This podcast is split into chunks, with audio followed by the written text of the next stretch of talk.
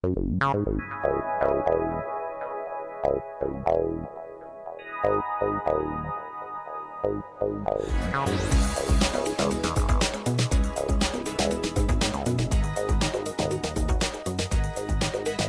хочу, чтобы мы, открыли вместе сегодня послание, соборное послание апостола Иакова, 4 глава. Иакова, 4 глава.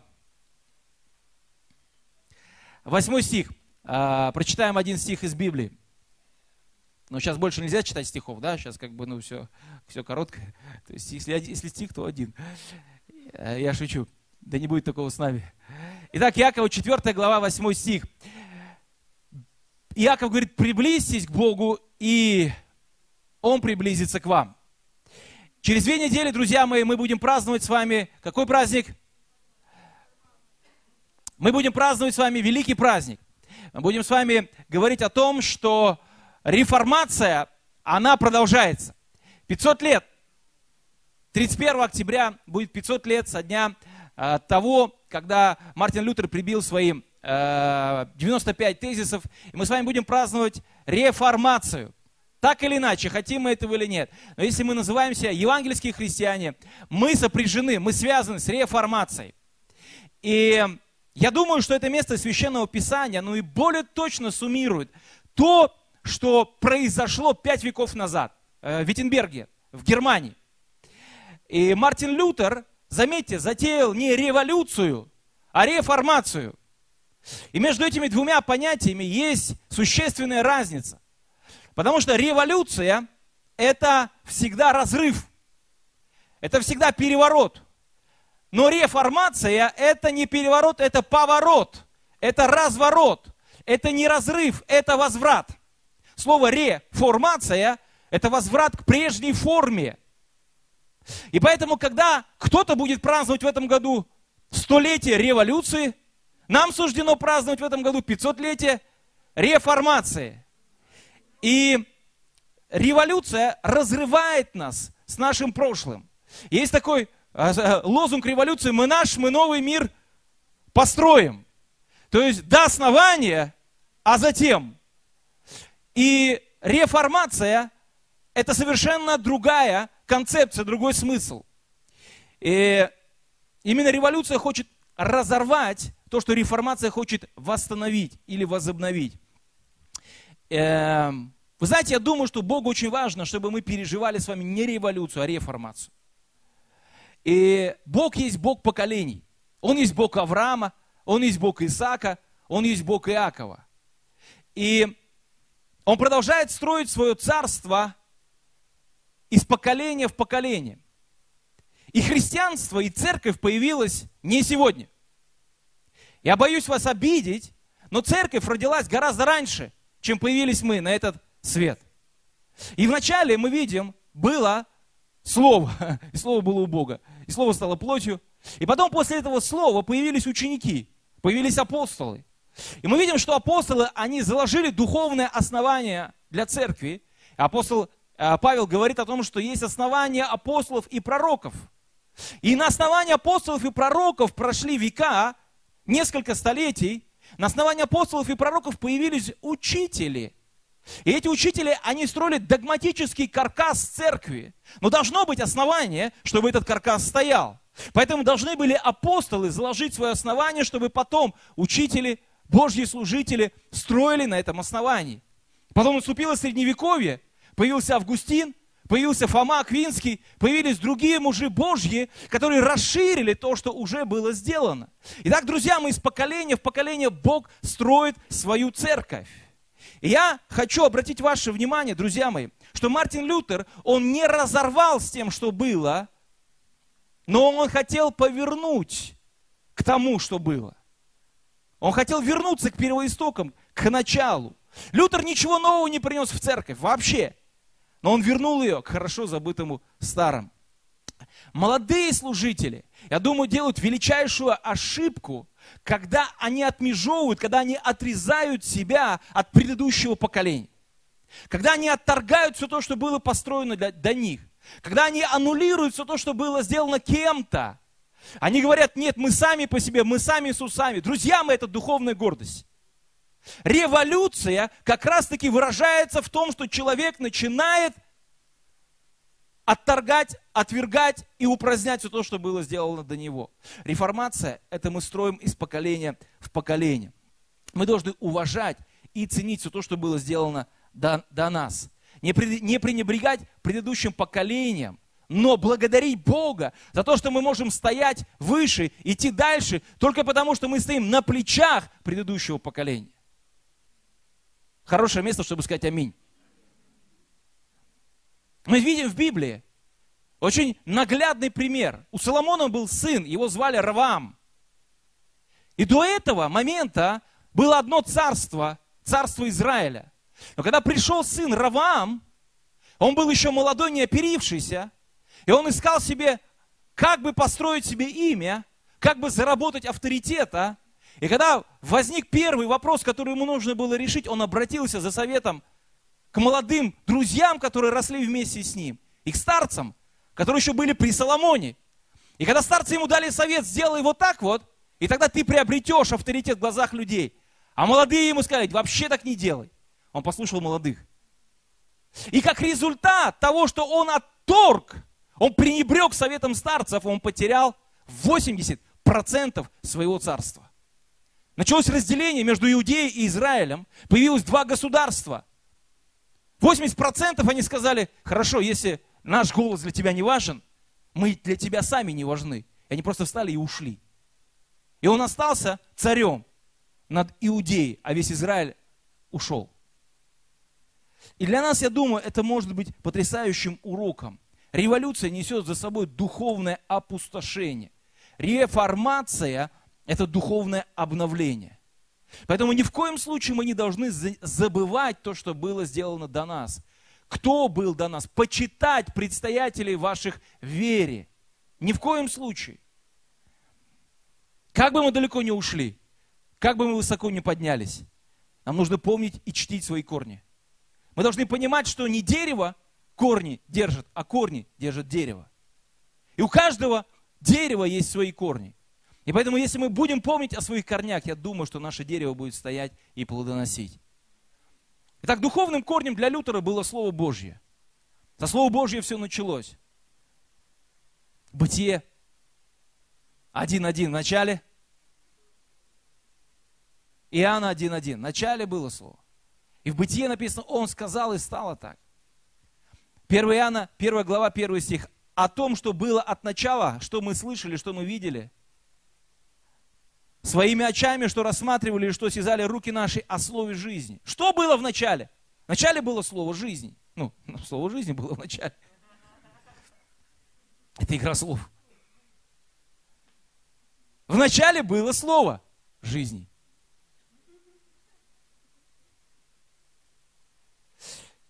Первая глава, первый стих, и в том и в другом случае говорят о начале, то есть о слове.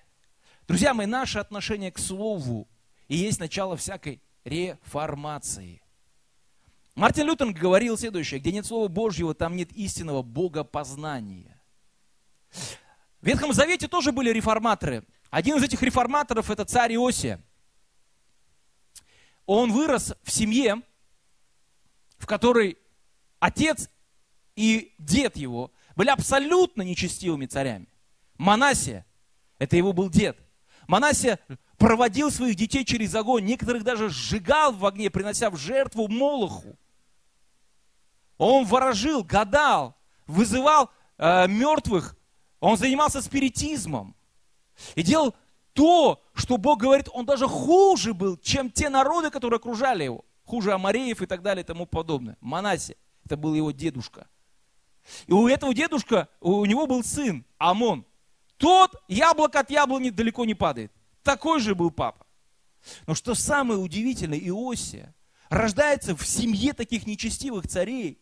И 8 лет его поставили на царство, 31 год он царствовал. Но в его жизни что-то произошло. Он, я не знаю, каким образом он рос в этой семье, но при этом внутри него была глубочайшая жажда по Богу. Он инициировал обновление храма, когда он пришел к царству. И вдруг во время ремонтных работ, когда они там наводили порядок, Они среди кучи мусора и пыли и этих камней находят свитки Библии. И мы читаем, это в четвертой книге царств, 22 глава. Четвертая книга царств, 22 глава. 10-11 стих. Написано, «И донес Шафан, писец царю, говоря, книгу дал мне Хелкия священник, и читал ее Шафан перед царем. Когда услышал царь слова книги закона, то разодрал одежды свои. Иосия настолько был потрясен Словом Божьим, потому что поколения не слышали этого слова. И поэтому, как результат, абсолютно безбожная жизнь, абсолютно языческая жизнь. Но когда он услышал эти слова, его реакция была настолько яркой, что он просто не смог удержать себя, он разодрал одежды. Это все равно, чтобы мы сейчас встали и начали прыгать от счастья, когда бы услышали Слово Божье. Он был потрясен, он был настолько тронут этим словом. И следующая глава, 23, с 1 и со 2 стиха написано. «И послал царь, и собрали к нему всех старейшин Иуды и Иерусалима. И пошел царь в дом Господень, и все иудеи, все жители Иерусалима с ним. И священники, и пророки, и весь народ, от малого до большого, и прочел вслух их все слова книги Завета, найденного в доме Господнем. Поколения не слышали Слова Божьего. Поколения не знали, кто есть Господь. Поколения жили в языческой тьме, но вдруг свет воссиял во тьме. Но вдруг Слово Божье начало звучать. И только после того, как они услышали это Слово, народ разорвал эти оковы и путы, он разрушил этих идолов, он убрал эту Астарту, изломал эти дубравы, и началось пробуждение. Весь народ заключил завет с Богом, и они начали жить в совершенно другом измерении. Друзья мои, Слово Божье, оно может быть нами забыто. Оно может быть вытеснено из нашей жизни. Не потому, что мы против Слова Божьего, не потому, что мы не любим Слово Божьего, но потому, что есть жизнь, которая кипучая и могучая. И эта жизнь, она может, наше Слово, которое дает нам духовную подпитку, это Слово может оказаться буквально на периферии. Оно может быть занесено этим мусором, этой пылью. И реформация начинается с того, что мы возвращаемся к Слову Божьему. К тому, что Слово Божье вновь начинает звучать в нашей жизни. Оно становится актуальным снова для нас. Потому что бывают времена, я это знаю по себе. Ты берешь Библию, и с первых строк Бог начинает говорить в твое сердце и в твою жизнь. И ты, может быть, плачешь, может быть, смеешься, может быть, тебе достаточно одного слова прочитать. Вдруг, прочитал просто в Библии слово «вдруг», и тебя накрыло. И ты целый день ходишь и говоришь, вдруг, тебе достаточно просто слова «вдруг». Бывает времена, читаешь, по пол книги можешь прочитать, и ничего. Как будто вообще небеса молчат. Разные бывают в нашей жизни времена. Друзья мои, все начинается с того, что мы снова и снова открываем свое сердце и просим, чтобы это слово ожило для нас. Чтобы оно не, не, не было покрыто, знаете, слоем пыли, но чтобы это слово стало живым и действенным для каждого из нас. Слово, которое приносит перемены. Перемен требуют наши сердца. Друзья, все начинается со Слова Божьего. Реформация началась с того, что Лютер прибил 95 тезисов. Но она выросла в реформацию только тогда, когда сама Библия была переведена с латинского на немецкий язык. Когда эта книга стала доступной для всех, когда люди стали ее читать, тогда вспыхнул этот огонь реформации по всему лицу Германии и по, всему, э, и по всей Европе.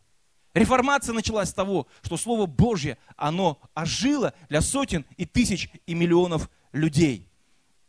Один из постулатов, один из постулатов, который Мартин Лютер провозгласил, соло скриптура, только Писание. И Вопрос, почему только Писание? Конечно, я не буду сейчас углубляться в исторический контекст, но, дорогие мои, одна из причин, почему только Писание, потому что только через священное Писание мы можем достичь познания Бога. И узнать о Боге можно, посмотрев на природу, как говорил Эммануил Кант, звезды на небе и совесть внутри меня говорят о том, что в этом мире есть Бог. И, конечно, можно посмотреть на звезды, посмотреть на море, посмотреть на прилив, отлив и сказать, что у этого всего есть Творец. Но если мы этим ограничимся, то мы никогда Бога не познаем по сути своей. Потому что все эти внешние вещи, они могут лишь напомнить нам о том, что Бог есть. Но каков Бог есть, мы не узнаем. И если для нас достаточно будет только приливов и отливов, то у каждого из нас Бог будет свой. Потому что мы все воспринимаем эту внешнюю жизнь абсолютно по-разному. И тогда Бог будет некой проекцией моих ожиданий. Кто-то хочет, чтобы Бог был красивым. Он смотрит на закаты и на рассветы и говорит, вау, Бог какой красивый, красавчик. Кто-то хочет, чтобы Бог был, не знаю, там еще каким-то. Он смотрит на все на это. И для него вот это все, это и есть Бог. Но на самом деле, какой Бог мы можем узнать только из того, что Он сказал о себе. Это Слово. И если я со Словом не дружу, то значит с Богом я не на короткой ноге. Я далек от Него, и Он далек от меня. Ну, может быть, Он ко мне и близко, но я далек от Него. Поэтому Слово Божье – это продолжение самого Бога. Мысли, так или иначе, это продолжение каждого из нас. Да или нет? Каков, каковы мысли в душе человека, таков и он. Поэтому мысли, которые мы выражаем, мы говорим, это продолжение нас самих. И поэтому, когда мы говорим о Слове Божьем, Слово было Бог. Помните? Это продолжение самого Бога. И поэтому, если я хочу иметь близкие отношения с Ним, я не могу пройти мимо этой книги. Не могу. Мне надо молиться, я хочу молиться, я буду молиться. Но чтобы мне понять, каков Он есть, мне нужно сюда смотреть регулярно. Регулярно. Познавать Его, каков Он есть. Вникая в учение и в себя. И заниматься с ним постоянно. Итак, по-другому постичь Бога невозможно. Вот почему наше отношение к Слову Божьему может быть может неверо- невероятно повлиять на нашу жизнь, на нашу духовную, нашу естественную, физическую жизнь. Три истины, которые сказал Иисус относительно Божьего Слова. Первое. Слово Божье, оно непоколебимо, и оно неизменно. Матфея 5 глава, 18 стих. Написано, Ибо истинно говорю вам, доколе не придет небо и земля, ни одна йота или ни одна черта не придет из закона, пока не исполнится все. Небо может свернуться, горы могут сдвинуться, моря поколеблются, но Слово Божье, оно никогда не изменится. Он говорит, все в этом мире может быть разрушено, но до тех пор, пока это Слово пока каждая черточка, каждая запятая, каждая йота, йота это маленькая черточка в еврейском языке, пока вот это вот все не исполнится, не настанет конец. Слово Божье – это якорь для моей души. Это якорь, когда у меня шторма. Это якорь, когда у меня все рушится, когда у меня все валится. И я не знаю, что мне делать. Но Слово Божье – светильник к стезе моей. Поэтому, когда я беру и буквально становлюсь на Слово Божье, я ничего не понимаю, что происходит в моей жизни, но я встаю на это Слово, это Слово начинает меня держать. Я продолжаю плыть. Но если не плыть, то хотя бы балансирую, чтобы не свалиться, чтобы не утонуть. Слово Божье – это спасительный якорь для тебя и для меня. Это спасительный круг в трудные моменты. Поэтому Слово Божье, оно неизменно. Все в этой жизни меняется. Как говорил Гераклит, все течет, все меняется. Но Слово Божье остается таким же, прежним, неизменным, незыблемым. Итак, все, что Бог сказал, обязательно исполнится. Нам нужно вспомнить об этом, продолжать помнить об этом, исповедовать, стоять, потому что Слово Божье – это сам Бог. Поймите, друзья мои, эта книга не о Боге, это книга Бога. Это книга, которую, через которую Бог говорит. Это Его уста. Слово Божье, оно неизменно. Отсюда второе, то, что я хотел уже сказать и уже сказал. Сам Бог говорит со мной через это слово. Ефесянам 1 глава, 17 стих. Чтобы Бог, Господа нашего Иисуса Христа, Отец Славы, дал вам духа премудрости и откровения к познанию Его мы с вами строим отношения с Богом не на основании или не на уровне рацио, а на уровне веры. Нигде не написано, что Бог хочет, чтобы приходящий к Нему думал, что Он есть. Он говорит, Бог хочет, чтобы приходящий к нему веровал, что он есть, и ищущим его воздает. Наш разум – это инструмент, это благословение от Господа. Но наш разум, он создан для того, чтобы мы анализировали внешний мир, физический мир. Духовный мир своим умом мы понять, постичь не можем. Вот почему апостол Павел говорит, что душевный не может уразуметь духовного. Духовный судит обо всем. Потому что наш ум, он дан Господом не для того, чтобы мы его препарировали, разложили на части и сказали, Бог, он такой, а Бог вообще не такой. Мой разум не может вместить, вместить Бога. Не может. Тогда он перестанет быть Богом. Потому что все, что познал мой ум, перестает для меня быть тайной, загадкой. Я уже выше этого, потому что я знаю, что это. Но Бог всегда останется тайной для нас. Он всегда будет для нас чем-то новым, кем-то новым. Всегда будут новые грани открываться. Всегда мы будем по-новому слышать Его голос. Он всегда будет тайной, потому что Он безлимитный. Это не тариф. Он не имеет ограничений. У него нет пределов. Итак, мы строим отношения с Богом на основании веры. Познать Его можем, поэтому только через откровение. Мы не можем Бога пощупать, мы Его не можем увидеть, но мы можем Его пережить и познать Его, когда Он открывается нам в Своем Слове. Матфея 5 глава 39 стих. Исследуйте Писание, говорит Иисус, ибо вы думаете через них иметь жизнь вечную. А они свидетельствуют обо мне. На тот момент, когда Иисус говорил эти, эти слова, Библии не было. Не было канона Нового Завета. Даже канона Ветхого Завета еще толком не было. Были просто книги, которые читали, свитки. И когда он говорит ученикам о Писании, он имеет в виду Писание Ветхого Завета. Потому что иногда мы, как христиане, читаем Ветхий Завет, как будто это, знаете, скучная история пятикантропов.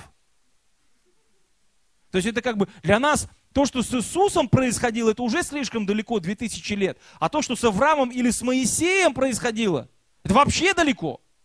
То есть это как будто, знаете, вообще что-то какие-то небылицы.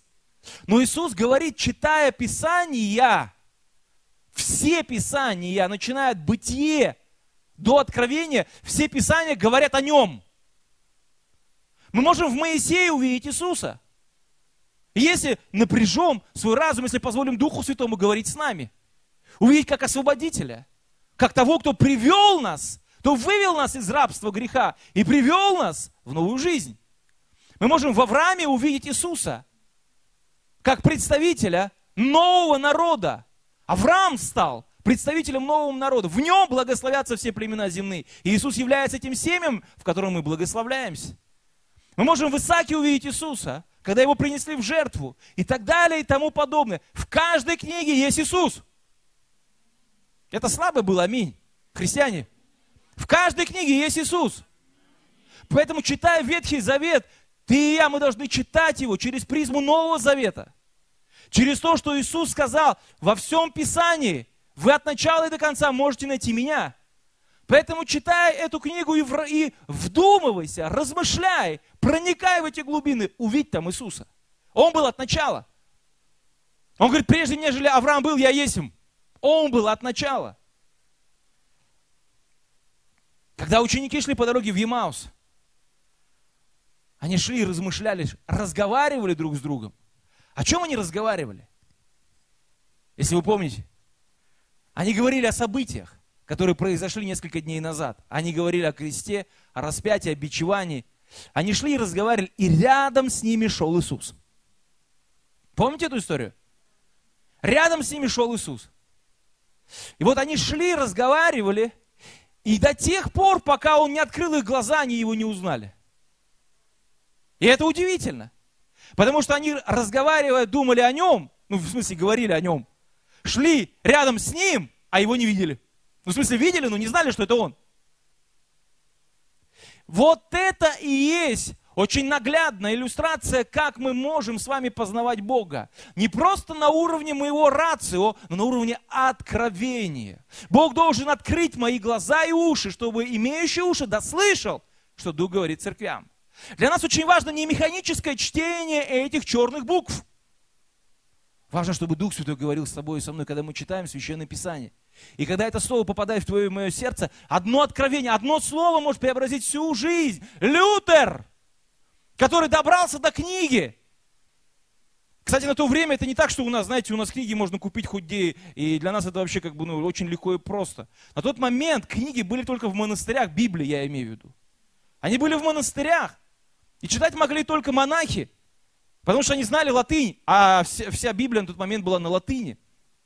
И более того, эти книги были в подвале, прикованы цепями. И Лютер читал эту книгу, Послание к римлянам, первую главу. Он измучился, бедолага.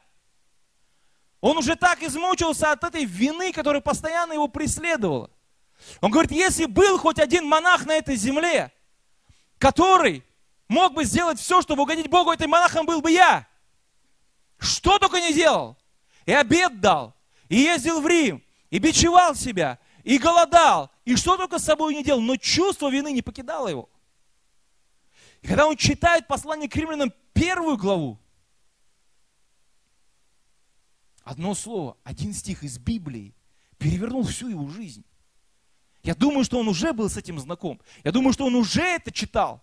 Но когда он читал в тот день, Дух Божий открыл то, что было сокрыто до этого.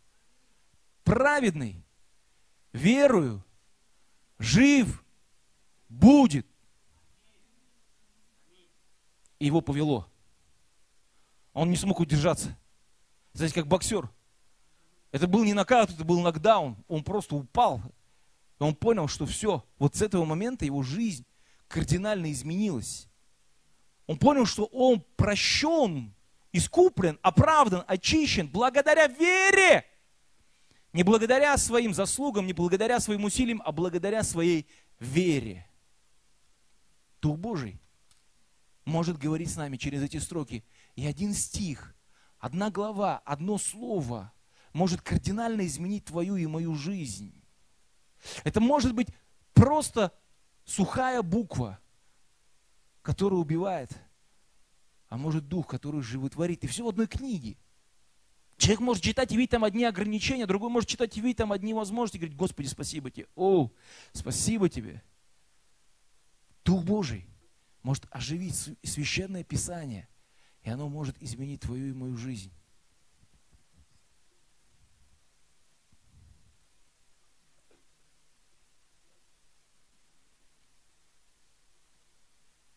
Луки 24 глава 31 и 32 стих.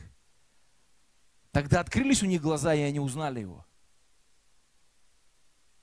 Был момент, когда они шли вместе, но не видели Иисуса.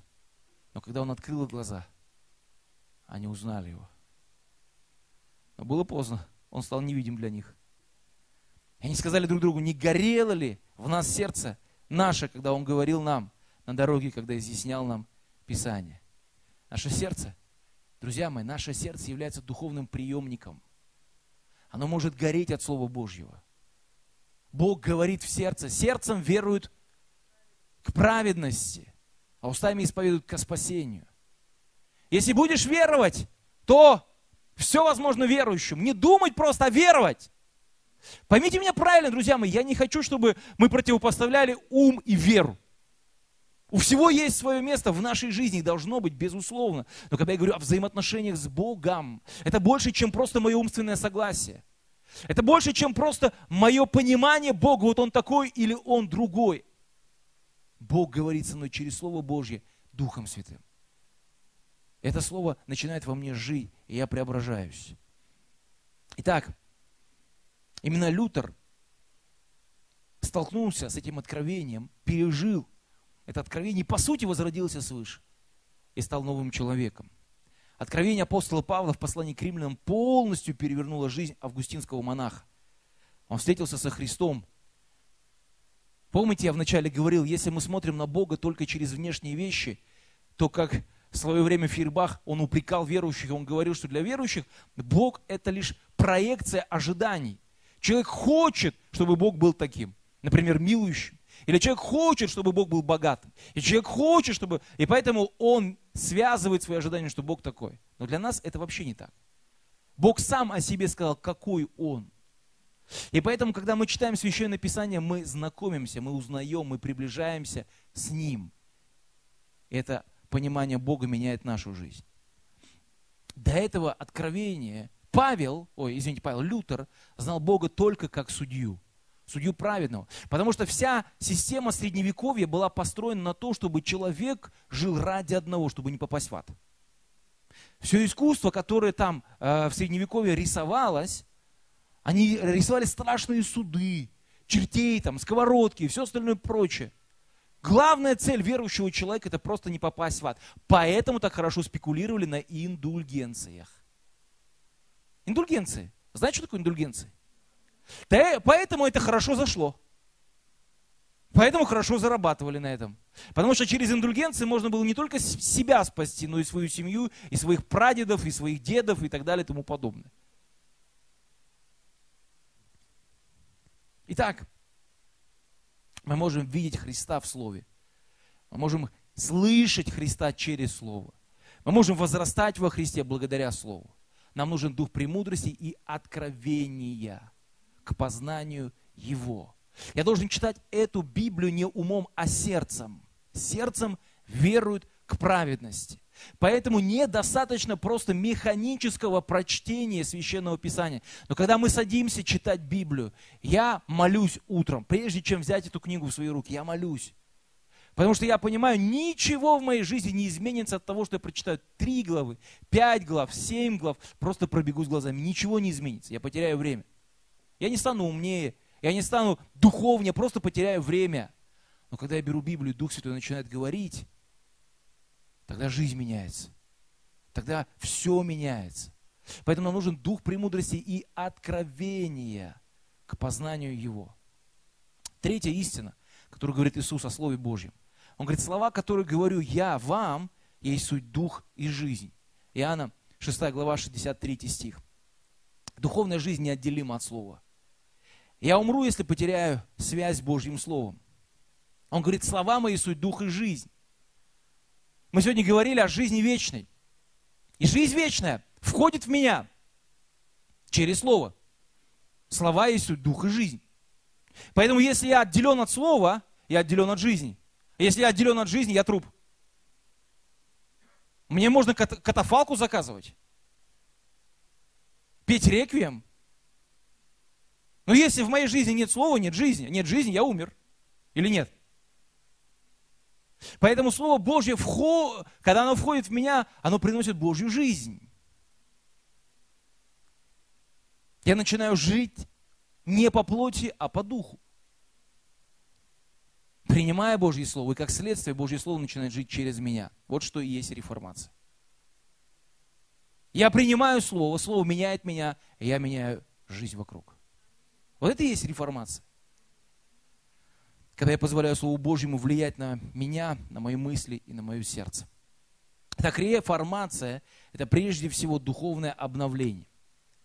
А духовное обновление невозможно без покаяния. Кто-нибудь из вас читал или хотя бы пробовал читать 95 тезисов? Спасибо. Ну, рекомендую хотя бы к 500-летию реформации прочитать 95 тезисов. Ну, просто хотя бы, чтобы сказать, что я читал 95 тезисов Мартина Лютера. Что же он там прибил-то? Вам никогда не было интересно, что он прибил такого, что пфф, взорвало все умы? Ну, почитайте, там все на русском есть, уже не, на немецком не надо читать, уже все есть на русском. Первый тезис из этих 95, которые Мартин Лютер написал своей рукой, звучал так – Господь и Учитель наш, Иисус Христос, говоря, покайтесь, заповедал, чтобы вся жизнь верующих была покаянием. Золотые слова. Я бы Мартину Лютеру здесь сказал аминь. Он говорит, Господь, когда Он заповедал покайтесь, Он заповедал нам иметь жизнь покаяния.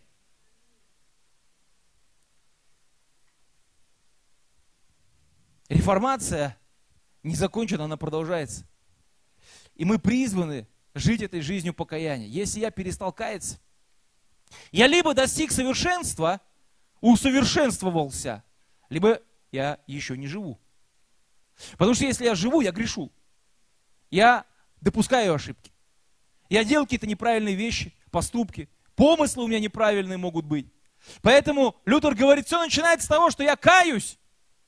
Я настроен на то, чтобы иметь правильное сердце перед Богом и перед людьми. Покаяние – это стиль жизни христианина. Вот что он сказал Лютер в самом начале. Без покаяния невозможно возрождение. Но возродившись, без покаяния невозможно остаться возрожденным. Сложно, да? Сказал. Родиться свыше мы можем только покаявшись. Но если мы покаялись и больше не каемся никогда, мы можем потерять свое спасение. Не все согласились. Потому что если быть честными, мы все много согрешаем. И даже сейчас кто-то сидит и грешит в телефоне. О, сразу голову кто-то поднял. А? Анафима Маранафа. Господь грядет. Кто-то сейчас грешит. Кому-то сейчас надо уже покаяться. Чтобы хотя бы отсюда выйти, они чтобы не вынесли. Помните? Она не Сапфира. А? Они же тоже думали, что с ними все в порядке, а вынесли их. Причем не скорая помощь, извините. Похоронная процессия ушла. Итак, Иоанн говорит, если говорим, что не имеем греха, обманываем самих себя, и истины нет в нас. Нет праведного ни одного в том плане, что все мы так или иначе в тех или иных сферах мы согрешаем. Второй и третий тезис. Следующее говорит. Это слово «покайтесь» не может быть понято как относящееся к таинству покаяния, то есть к исповеди. Однако относится оно не только к внутреннему покаянию. Напротив, внутреннее покаяние – ничто, если во внешней жизни не влечет всецелого умерщвления плоти. То есть Лютер говорит, если мы своими устами говорим «я каюсь», а жизнь после этого никак не меняется, то мы лжем. Мы, лж, мы, мы лжецы. Мы обманываем не Бога, а самих себя. И поэтому согрешив в этом, говоришь, Господи, прости, согрешив опять, Господи, прости. Кого, кого я обманываю? С, с кем я пытаюсь эти игры играть? Извините за тавтологию. Ну кого я обманываю? Сам себя обманываю. Поэтому если я говорю, прости меня, Господи, за этот порно-сайт, и я потом опять как-то начинаю бороться со своей похотью, а не просто как бы как этот телец, как это написано, он как этот идет, как телец или как там, на выстрел. Ну, пусть олень там, не знаю, кто угодно. В жизни должны быть плоды покаяния. Это не формализм, это не просто, знаете, требование. Бог хочет, чтобы я его умолял, чтобы он меня простил. Но покаяние – это разворот, когда я иду в противоположном направлении, когда я отворачиваюсь от греха, бегу от него. Покаяние меняет меня, обновляет меня, очищает меня. Поэтому, каявшись, нужно учиться жить по-новому. Итак, Отношение с Богом это не формальность, а искренность. Он с искренним поступает искренне, а с лукавым по лукавству его. Реформация затронула отдельного человека. Она началась с Лютера. Реформация затронула целый институт. Церковь. Но реформация, кроме этого, она затронула все общество. И это разные пласты, но одно вытекает из другого. Один человек, услышав голос от Бога, может изменить мир вокруг себя. И даже общество, в котором он живет. Один человек. Если он получает от Бога Слово, с этим Словом он может совершить великие дела. Этим примером может быть не только Мартин Лютер. Таким примером может быть ты и я. Я хочу еще буквально несколько слов сказать о других гранях реформации. Лютер, кроме всего прочего, говорил о всеобщем священстве. Я ее процитирую. Он говорит, мы все посредством крещения посвящаемся в священники. Есть крещенные здесь? Можно как-то вот, ну, поактивнее руку поднять. Хоп! Когда мы крестились, Лютер сказал, с этого момента ты и я, мы священники. Поздравляю! Да, congratulations. Поздравляю, вы священники. Крещенные?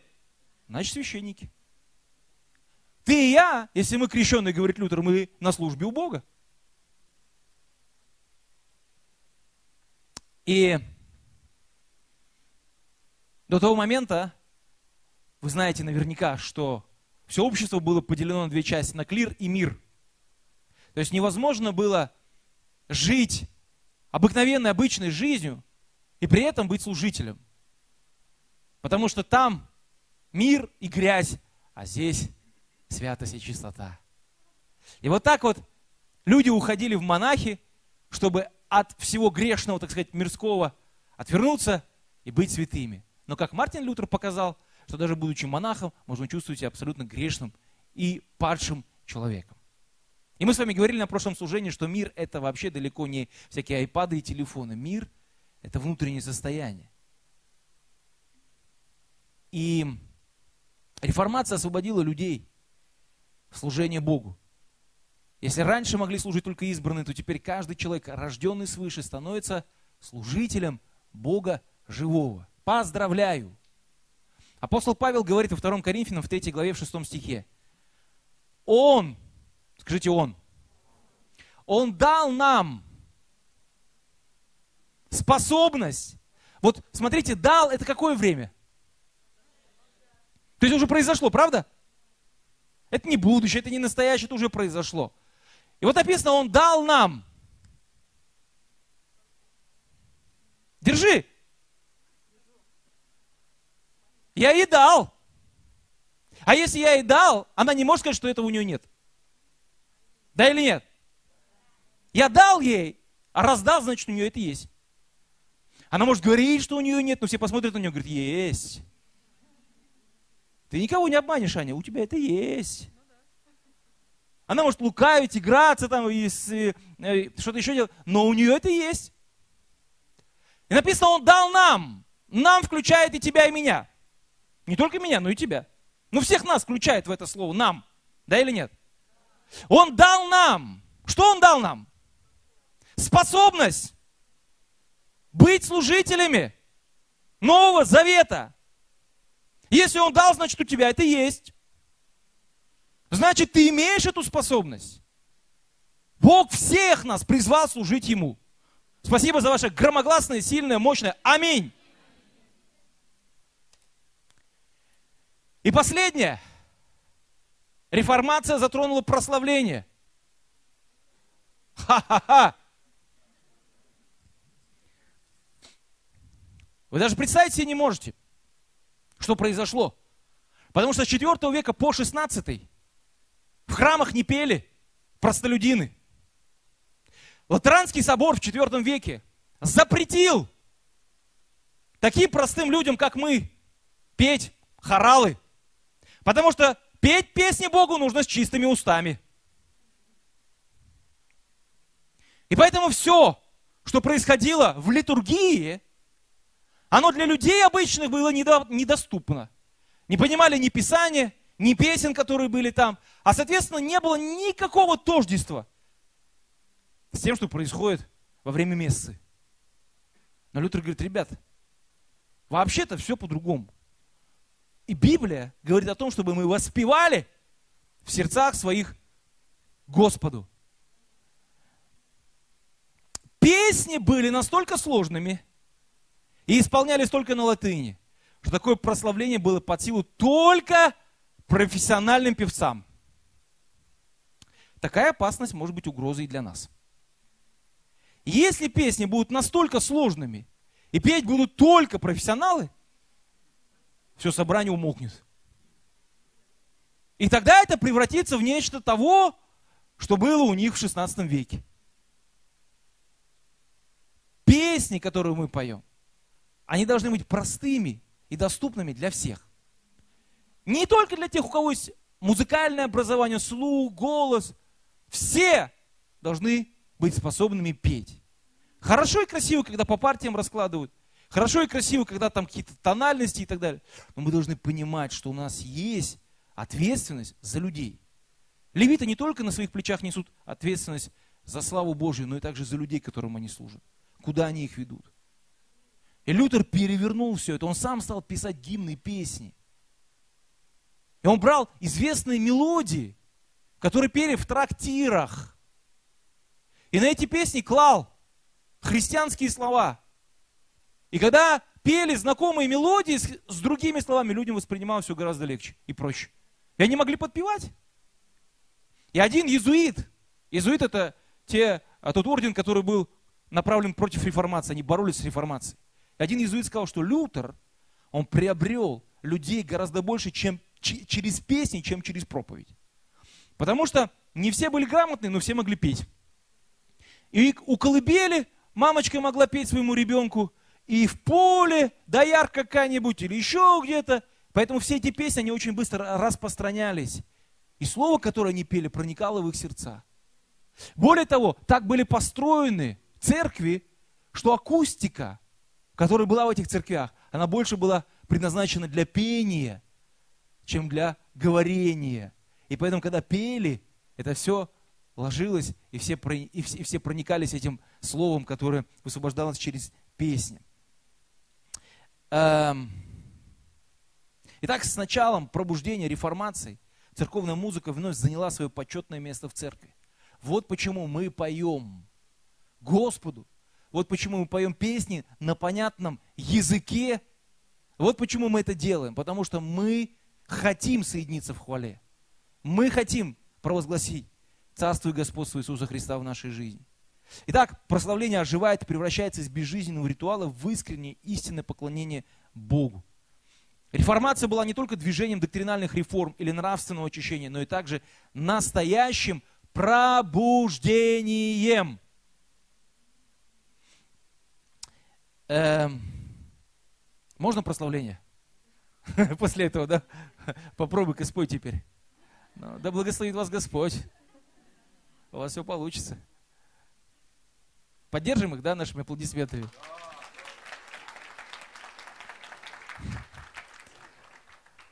Да, подстава, что сделаешь? Итак, реформация, во-первых, она затронула конкретного человека. Все началось с персональной веры. Друзья мои, мы должны понимать, что соборная вера не спасает. Вера папы, мамы, друга, брата, сестры не может спасти меня. Моя личная вера, моя личная связь с Богом меняет мою жизнь.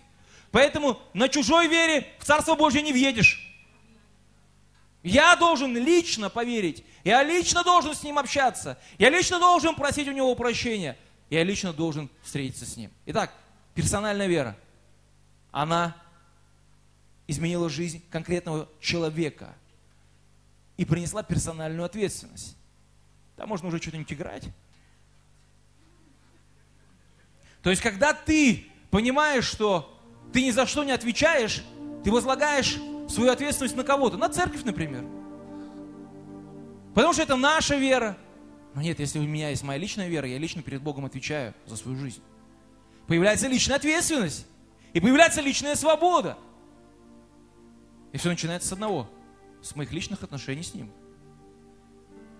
Второе. Реформация затронула церковь изнутри. Преобразование общества началось с очищения церкви. Я верю, что церковь является светом. Но чтобы свет проникал из дома наружу, окна должны быть чистыми. Нужно их протереть, убрать всю пыль с окон. А то иначе никакой лучик света не пробьется туда. И вот это сделал Господь через реформацию. Он начал очищать церковь. Он начал упразднять, убирать все то, что захламило Дом Божий. Это как Иисус, который взял бич и начал гонять там всех наводя порядок и говорят, дом и дом молитвы наречется.